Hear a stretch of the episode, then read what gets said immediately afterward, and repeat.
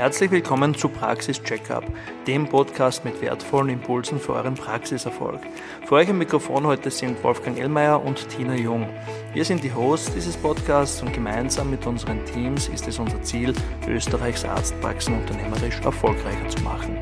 Heute beschäftigen wir uns mit der Frage, äh, brauche ich als Arzt ein Praxiscontrolling?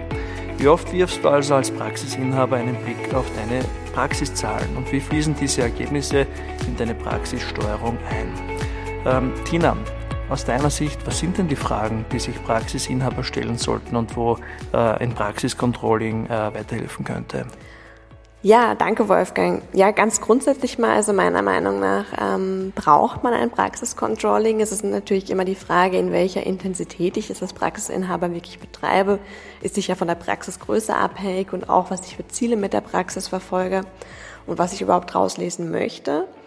Ähm, aber prinzipiell ist die Frage, ob ich eins brauche, auf jeden Fall mal mit Ja zu beantworten. Welche Fragen kann man damit beantworten? Natürlich ähm, immer ein bisschen abhängig natürlich von der Fachgruppe, ob Kasse, ob ähm, Wahl, ob privat. Aber jetzt beispielsweise bei einem Zahnarzt beziehungsweise das ist für alle Fachrichtungen, wie stehe ich wirtschaftlich da? Also mal die, die grundsätzliche Frage, die ich mit einem Praxiscontrolling beantworten kann. Und dann eben aber auch Detailantworten, die mir das Praxiscontrolling liefern könnte, wie jetzt beispielsweise eben bei, bei Zahnärzten, wenn man sich jetzt eben auch ähm, Leistungen anschaut, die man delegiert, wie die Prophylaxe, wo es noch wichtiger ist zu schauen, was bleibt mir wirklich pro Behandlung übrig, weil eben auch noch ähm, Personalkosten für diese Leistung eben anfallen, teilweise eben auch noch Materialkosten, ähm, dementsprechend variable Kosten. Also da ist es ganz, ganz wichtig zu sehen, ähm, wie rentabel sind überhaupt meine Behandlungen, um hier Entscheidungen treffen zu können, äh, in welcher Intensität ich die betreiben möchte oder ob ich was ändern möchte. Ja? Und ganz grundsätzlich im Controlling ähm, schaut man sich auf verschiedenen Ebenen auch noch an, ähm, wie ich im Vergleich zu anderen Praxen dastehe. Also entweder auf die gesamte Ordination bezogen oder eben auch auf ähm, ganz äh, Detailantworten, auf die wir später nochmal eingehen, auf sogenannte ähm, KPIs. Hilft auch immer dann nochmal, ähm, um, um einfach ähm, sich einordnen zu können, das Ganze. Ja? Aber ähm, das sind jetzt so Beispielfragen, die man da ähm, mit, mit, mit Controlling ganz gut beantworten kann. Und ähm, ja, jetzt, ich weiß schon ganz genau, was äh, ganz, ganz viele von euch wahrscheinlich denken, ja, es ist super aufwendig, wir haben das Studium nicht dafür. Ähm, das stimmt, also da gebe ich euch auf jeden Fall auch recht.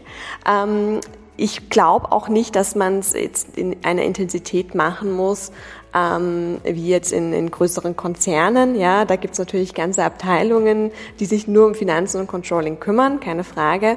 Aber man kann wirklich schauen, was sind die wesentlichen Punkte, die ich brauche für zum Praxissteuern ähm, sozusagen und wie kann ich die wirklich ganz, ganz effizient erhalten, die Informationen und ähm, was kann ich damit anfangen. Also eh klar, dass es jetzt keine Controlling-Abteilung sein muss, aber man kann sich einfach die wichtigen Dinge davon, davon sozusagen abschauen und für die eigene Praxis umlegen.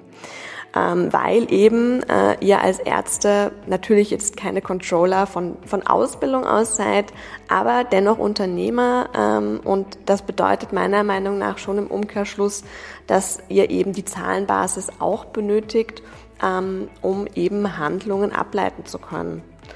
Und ähm, ja, was, was wir natürlich immer wieder sehen, dadurch, dass Praxen eher kleinere Einheiten sind, ähm, dass es häufig aber keinen gibt, der, der sich wirklich für die Aufgabe zuständig fühlt. Ja. Ähm, aber wir wollen euch heute eben mal die, die wichtigsten Infos an die Hand geben, ähm, ja, was, was Praxiscontrolling unserer Meinung nach ausmacht und wie man es wirklich effizient gestalten kann. Sehr gut. Wie würdest du sagen, kann man das Ganze angehen? Was sind da so die wichtigsten Tipps aus deiner Sicht? Ähm, ich habe versucht, das Ganze mal in, in fünf Tipps zu gliedern und mein erster Tipp ist wirklich mal mit der Basis zu starten. Und das ist eigentlich ähm, in der Praxis die betriebswirtschaftliche Analyse. Habt ihr vielleicht auch schon mal gehört, unter BWA bekommt man ähm, entweder vom Unternehmensberater oder vom Steuerberater ähm, geschickt. Und hier analysiert man eben die Einnahmen, Ausgaben aus der Buchhaltung von den letzten drei Jahren und analysiert die im Verlauf und schaut sich dann eben aber auch Kennzahlen hierzu an, wie zum Beispiel eine Personalkostenquote oder den Gewinnanteil. Und diese, die sogenannte BWA gibt wirklich schon mal erste gute Anhaltspunkte, wo man einfach genauer hinschauen sollte. Zum Beispiel, wenn die Personalkostenquote ähm, viel höher ist als in anderen Praxen oder eben der Gewinnanteil ähm, viel schlechter ist. Also da gibt es einfach verschiedene äh, ich würde jetzt mal sagen, Schwellenwerte. Man kann das Ganze auch in einer Ampel dann eingliedern und sagen, okay, wann komme ich in den orangenen Bereich, wann komme ich in den roten Bereich, wo muss ich dann wirklich genauer hinschauen. Also das ist mal der erste Punkt. Und ähm, ja, auf Basis der BWA empfehlen wir dann eben auch ähm, eine Planrechnung zu erstellen für die nächsten Jahre, um dann wirklich so ein großes Bild für die Ordi zu, zu erhalten und dann eben auch die nächsten Schritte ableiten zu können. Heißt, was bedeutet das denn, wenn ich die Ziele auf der Einnahmenseite und auf der Ausgabenseite und eben auf dem Gewinn, auf dem Ergebnis habe? Was muss ich dementsprechend dann dafür tun? Und da kommen wir dann zu den nächsten Punkten. Sehr gut. Ich halte die BWA auch für ein extrem wichtiges Tool in der Praxis. Ähm, ich glaube auch durchaus, dass die BWA zu wenig genutzt wird. Also äh, wenn du die Möglichkeit dazu hast, äh, empfehle ich unbedingt, diese BWA auch zu nutzen und, und die Zahlen daraus wirklich ähm, ernst zu nehmen für deine nächsten Schritte. schauen wir uns vielleicht den nächsten Tipp an, Tina. Ja, Tipp 2, äh, meiner Meinung nach ähm, das Thema Umsatz. Ja? Also wo kommt wirklich der Umsatz her? In der Buchhaltung sehen wir natürlich ähm, sehr schön die Summen, also Summen aus Privathonoraren, Kassenhonoraren, aber wir sehen nicht, wie sich der Umsatz zusammensetzt. Und dementsprechend ist es hier wichtig, ähm, sich aus der Patientenverwaltungssoftware die Umsätze anzuschauen, um zu schauen, gibt es hier ungenutzte Potenziale? Sind das auch die Umsätze, wo ich wirklich hin will? Ähm, also von, von den Behandlungen her. Jetzt beispielsweise wieder das Beispiel mit der Prophylaxe. Wie viel Umsatz macht wirklich ähm, deine Zahnarztpraxis mit der Prophylaxe? Und ist es wirklich da, das auch schon, wo du hin möchtest, oder gibt es hier noch Potenzial nach oben? Auch hier gibt es Kennzahlen ähm, im, im Vergleich zu anderen Praxen. Und diese Umsatzseite ist dann aber wieder wichtig, um, um wieder eine, einen Schritt weiter zu gehen und wieder eben ähm, Ziele und Handlungs, ähm, ja, Handlungsempfehlungen ableiten zu können. Und daraus ergibt sich dann eben eigentlich auch schon meiner Meinung nach ähm, Tipp Nummer drei, eben die Verbindung von diesen Daten. Dass man sagt, man hat die Buchhaltungsinformationen, also aus den Jahresabschlüssen, ähm, in der BWA und man hat eben die Infos aus der Patientenverwaltungssoftware. Wie setzt sich zum Beispiel der Umsatz zusammen, wie eben schon gesagt, aber eben auch, wie entwickeln sich meine Patientenzahlen, wer sind meine Patienten, wo kommen die her, wie alt sind die Patienten, ähm, ja, äh, gibt, gibt je nach Patientenverwaltungssoftware verschiedene äh, Infos, die man hier rausziehen kann und die kann man eben auch wieder ähm, super gut verbinden und damit ähm, neue Daten sozusagen ähm, generieren. Und meiner Meinung nach kann man eben nur über die Kombination aus den beiden Datenquellen äh, äh, wirklich Rückschlüsse zulassen. Eben zum Beispiel, dass man sagt, ähm, gut, jetzt weiß ich, was meine, meine Kosten sind, ich kenne meine variablen Kosten, ich kenne meine Fixkosten äh, auf Basis meiner betriebswirtschaftlichen Analyse und kann das eben dann auch auf Basis ähm, der einzelnen Leistung, also jetzt wieder als Beispiel die Prophylaxe-Leistung, auf ähm, die einzelne Behandlung runterbrechen, um dann wirklich zu sehen, wie rentabel ist die Behandlung. Ja? Also was kostet mich als Praxisinhaber wirklich eine Mundhygienesitzung, inklusive aller Kosten. Ja? Ähm, Personalkosten ähm, von der Prophylaxekraft, äh, variable Kosten äh, eben auch zum Beispiel vom Material, aber eben auch ähm, Gemeinkosten, die der Mundhygiene, der Prophylaxe zuzurechnen sind, ähm, von der gesamten Ordi, also von den Investitionen, ähm, von den Rezeptionskosten, vom Personal. Ähm, wirklich, ähm, ja, also eben das ist der Schritt, der dann oft fehlt. Man sieht dann immer, okay, nur gut, äh, ich habe so und so viel Materialkosten pro Behandlung, aber man muss eben auch die Fixkosten äh, auf die Behandlung umlegen. Und das ist meiner Meinung nach ein ganz, ganz wichtiger Schritt, um da dann wirklich ab auch wieder die, ähm, ja, die Dinge ableiten zu können, die dann wieder wichtig sind für die Praxissteuerung. Zum Beispiel muss ich Preise anpassen, also müssen Preise zum Beispiel erhöht werden. Ähm, kann ich, was auch immer eine Frage ist, die wir häufig im, im Alltag bekommen, wie kann ich ähm, meine Prophylaxekraft an ihrem Umsatz beteiligen? Ja? Dafür muss ich ja erstmal wissen, na gut, okay, wie ist denn überhaupt mein, meine Marge sozusagen auf die Behandlung, um wissen zu können, was kann ich denn davon abgeben? Also meiner Meinung nach ein ganz, ganz wichtiger Schritt.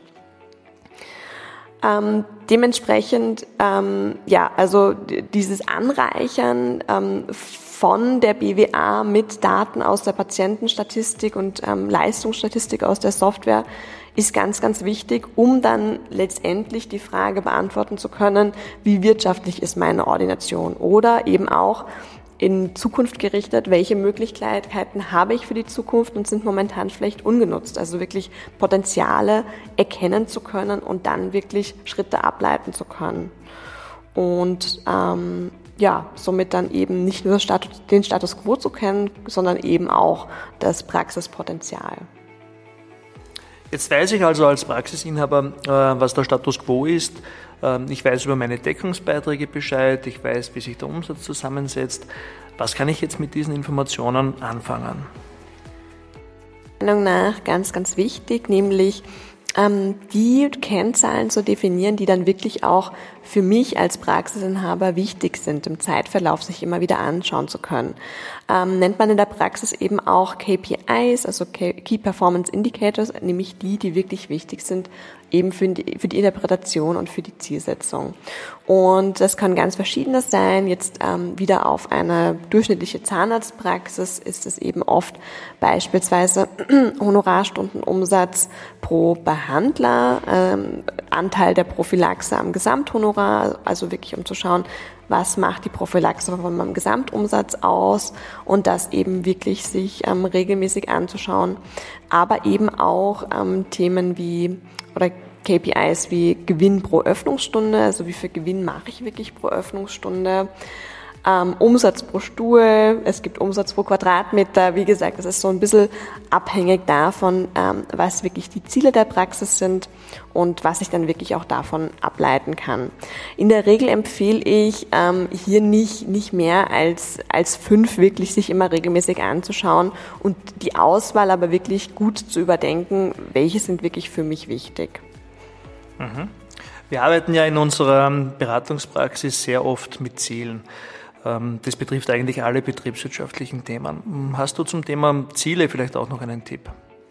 Mein Tipp 5 an dieser Stelle, nämlich ähm, wirklich das Controlling für die Gestaltung der Ordination wirklich zu nutzen und dementsprechend wirklich, wie eben auch schon mal erwähnt, ähm, in die Zielsetzung einzubinden. Weil ähm, letztendlich was das Ziel vom Praxiscontrolling? Dass eben der Praxisinhaber als Unternehmer die Praxisziele nicht aus den Augen verliert und immer wieder anhand von wenigen Werten ähm, sehen zu können, okay, wo stehe ich denn momentan? Ist es da, wo ich auch hin möchte? Ja? Ähm, also immer wieder die Ziele auf Basis ähm, oder in Hinblick auf die Realisierung hin zu überprüfen, um dann eben auch Korrekturen einleiten zu können.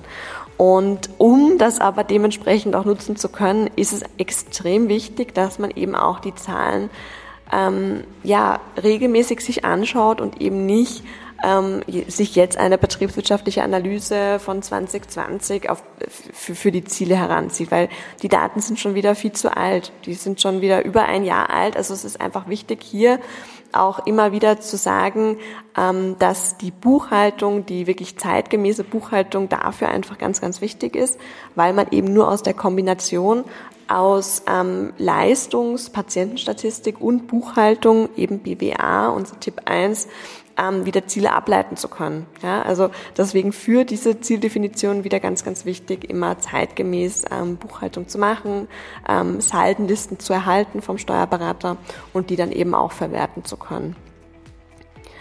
Ähm, und dementsprechend ist es dann eben auch ein Planungsinstrument und sollte eben nicht nur vergangenheitsorientiert sein. Äh, auch ganz wichtig, um Controlling wirklich für die Ziele nutzen zu können. Ähm, aber was dann ähm, ganz, ganz, ganz toll meiner Meinung nach eben ist, wenn man sagt, ja, ich möchte das machen, das Praxiscontrolling regelmäßig, es diszipliniert dich als Praxisinhaber auch wirklich dazu, äh, den, den Prozess der Planung ernst zu nehmen, die Gedanken über die Zukunft zu machen, Ziele zu definieren, ähm, weil man, man erkennt dann eigentlich auch ganz schnell, äh, wenn ich die Zahlen dann erstmal habe, dass alles nicht mehr so schwammig bleibt, sondern dass ich wirklich ähm, dann eben auch, ähm, wenn ich Handlungsempfehlungen oder wenn, wenn ich ähm, wenn ich etwas rauslese, das dann wirklich umsetze und beim nächsten äh, beim nächsten Zyklus wieder überprüfe, dass ich wirklich auch sehe, okay, was was hat sich daran denn jetzt geändert? Also man sieht wirklich, ähm, was was man was man auch mit diesen Erkenntnissen anfangen kann und dementsprechend macht man es dann, denke ich, auch auch lieber als wenn als wenn es immer als nur vergangenheitsorientiert ist und eben nicht für die für die wirkliche Praxisführung relevant ist. Ähm, dementsprechend, ähm, Wolfgang, auf deine Frage ähm, in Hinblick auf Ziele, also definitiv ähm, immer auf Basis der BWA ähm, eine es muss eine, muss keine detaillierte, aber eine grobe Planrechnung eben zu machen, Einnahmen, Ausgaben, Gewinn und dann eben auch auf die Detailgrößen und sich daraus dann wieder Detailziele zu setzen. Ja? Ähm, sei es Preiserhöhungen, ähm, sei es weitere Leistungen, ähm, sei es ähm, Gehaltsverhandlungen oder eben ähm, wie kann ich meine Mitarbeiter am Umsatz beteiligen, wie beispielsweise bei den Prophylaxekräften. Also wirklich dann relativ detaillierte Ziele, die man dann wirklich auch zeitnah wieder umsetzen kann. Und hier empfehlen wir nicht mehr als zwischen, zwischen drei und fünf sich zu setzen, ähm, weil es sonst dann wieder schon wieder zu detailliert wird und zu unübersichtlich und man sich im Detail verliert. Also wirklich lieber kleinere Ziele setzen, jetzt nicht nur von der von, von, von der Zahlenseite her, sondern auch wirklich, dass man es auch wirklich umsetzen kann im laufenden Praxisbetrieb. Ich glaube, das ist ganz, ganz wichtig, weil wenn man sich ja einmal zu viel zumutet, verliert man wirklich die Lust an, diesen, äh, an diesem Tool und es wäre total schade, weil es wirklich meiner Meinung nach sehr, sehr wichtig ist und ähm, ja. Sehr gut. Vielen Dank. Ähm, ich glaube, dann haben wir die wichtigsten Themen heute schon besprochen. Ähm, sehr interessantes Thema aus meiner Sicht. Ähm, schaut euch das wirklich an. Ähm, ich könnte mir auch vorstellen, dass es die eine oder andere Frage dazu gibt. Es ist doch ein, ein, ein sehr betriebswirtschaftliches Thema. In den Show Notes gibt es die Möglichkeit, dass ihr Kontakt mit uns aufnehmt. Äh, scheut euch nicht davor, äh, Fragen zu stellen und äh, wir helfen euch sehr gerne weiter. Ja, somit verbleibt mir, ähm, ich freue mich auf den nächsten äh, Podcast. Ähm, wir haben sicher wieder ein interessantes Thema für euch ähm, und ich wünsche euch in der Zwischenzeit alles Gute.